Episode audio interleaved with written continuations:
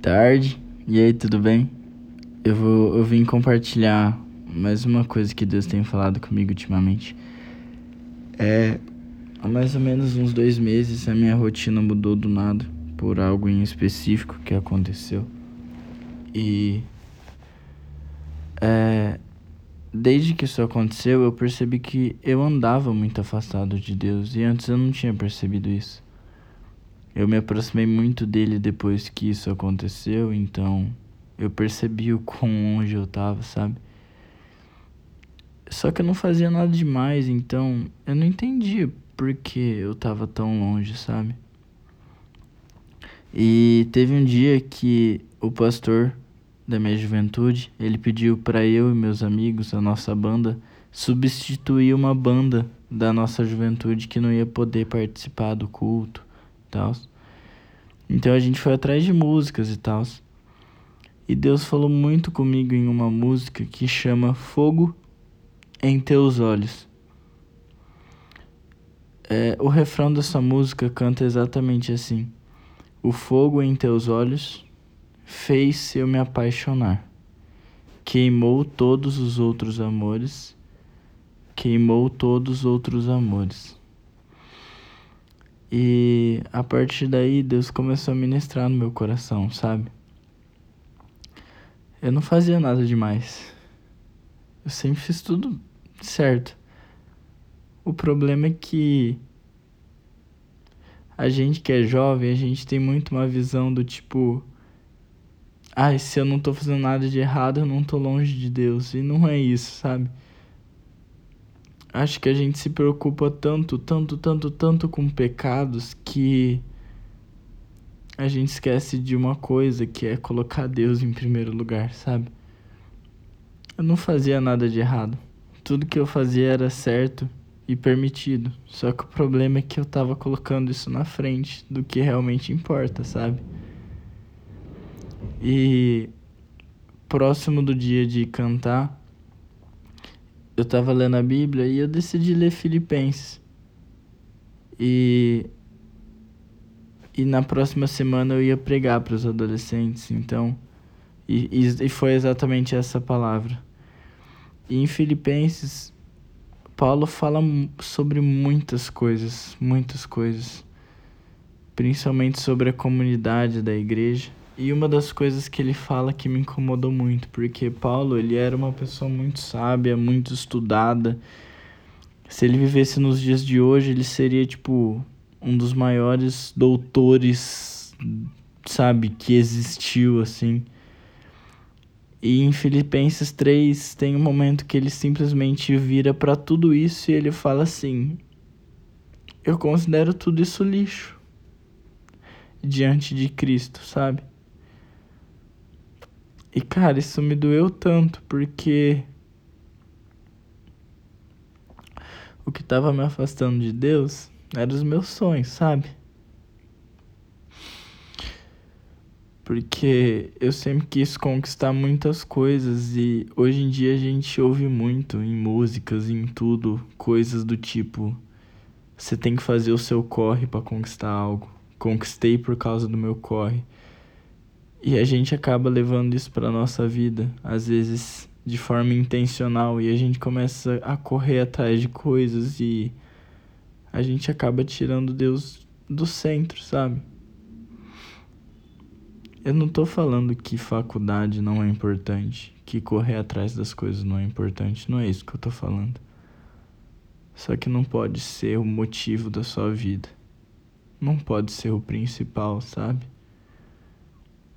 Se a gente é cristão, significa que a gente está aqui só de passagem, então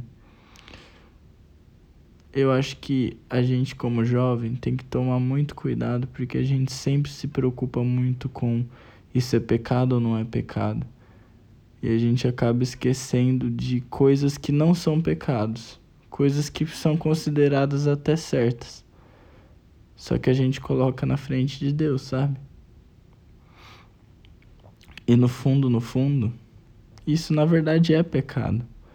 Porque em Marcos, Deus, Jesus fala sobre os dois mandamentos mais importantes. E o primeiro mandamento é: ame o teu Deus acima de todas as coisas. Então, eu acho que a gente tem que tomar muito cuidado com isso, sabe? Eu acho que tem muitas pessoas que não entendem porque estão longe de Deus, sendo que fazem tudo certo, mas talvez seja porque tem outras coisas que você ama mais do que Deus, sabe? E cara, eu falo isso chorando porque eu tava muito perdido, sabe? Eu tava muito apaixonado pela minha faculdade, pelo meu futuro, pelo meu sonho, por conquistar, sabe? Algo que eu sempre lutei e eu esquecia de lutar pelo reino, sabe? E Deus me fez entender também que aquilo que aconteceu há dois meses atrás foi ele queimando os outros amores, sabe? É dizer que é fácil, não é. Mas hoje, cada vez que eu canto esse louvor, tem sido muito bom para mim, sabe?